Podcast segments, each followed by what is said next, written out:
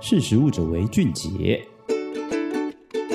大家好，欢迎收听《识食物者为俊杰》，我是十二月。不知道大家最近过年遇到家里的长辈啊，会不会发现说，哎，遇到阿公阿嬷，他们其实就是在吃饭的时候要咬烂一些比较有纤维或者比较硬的东西，其实还蛮困难的。像是我阿公啊，他可能就比较不能吃一些炒青菜啊，或者是不要说那种就是呃牛肉、猪排这种，都太难咬了。那其实呢，现在不管是台湾、日本还是全球，人口老化都算。算是越来越明显嘛，所以近年在日本也很关注，说要怎么帮银发族提高他们可能饮食的容易度，同时也是让他们不要研发出一种厌食症的这个状况。那今天要跟大家分享，其实是一个新发明，就是呢，其实在日本有两位 Panasonic 的前工程师，他们就是发现说自己家里的长辈就食欲都不好，按好像最大原因就是因为这个老人的食品，可能就像粥啊或者什么软软就很很像馍，就看起来并不是。是很令人下胃口，所以他们研发了一个叫做 Daily Softer，就是一个熟食软化锅的一个器具。那它外表其实长得像一般的电锅、气炸锅，但它的原理基本上就是用里面有非常小的刀子，可以把食物切开，就只用一百二十度的高温处理，让食物变得软烂易咀嚼。但是呢，它的好处是它不会失去原本的形状，所以它在外观上看起来是差不多的。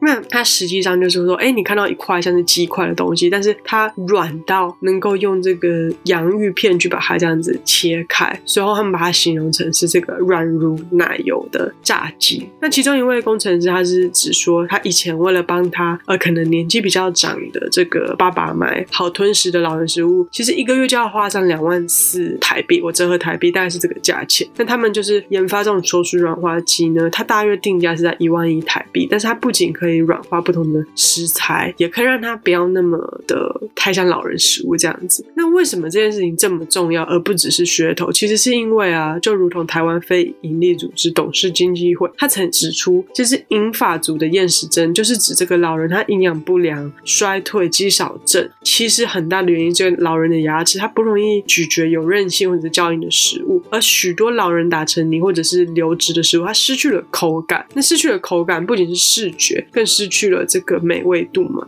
而且很重要的就是说，如果你希望老人能够摄取更多营养，你也要避免就是一直喂食他们流质的食物，因为这样他们的咀嚼能力其实会在退化，就好像你有肌肉，但你不用，它其实是会退化的。因此，能够喂食哎好吃又有形状的食物是还蛮重要的，这样他们也才能够确保老人有摄取到不同的营养价值。那其实这个不仅在日本、台湾，我认为其实台湾的呃业者、消费者都应该要关注，因为我们从数字来看，其实在日本呢、他们根据总务省二零二一年九月十九日最新公开，他们六十五岁以上的人口高达三千六百四十万，等于是占人口总比大概百分之二十九，这是史上新高，也是世界最高。那这个国外的那个彭博报道就预测说，他们日本大概二零二五年就会有超过两千亿日元的银发族饮食商机。那自从我之前分享的日本森永，他们在二零二零年八月也有推出一个能够减缓老人就是痴呆症、健忘症的这个机能性优酪乳，也是属于这一类商机下诞生的这个食品哦。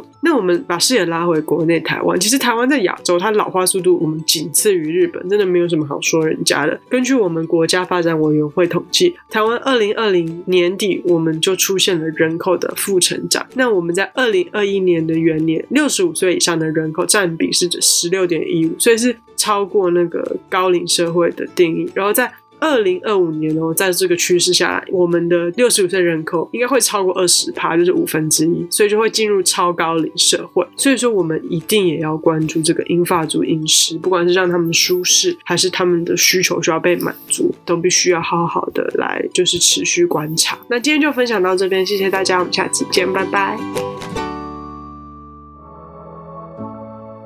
识食物者为俊杰。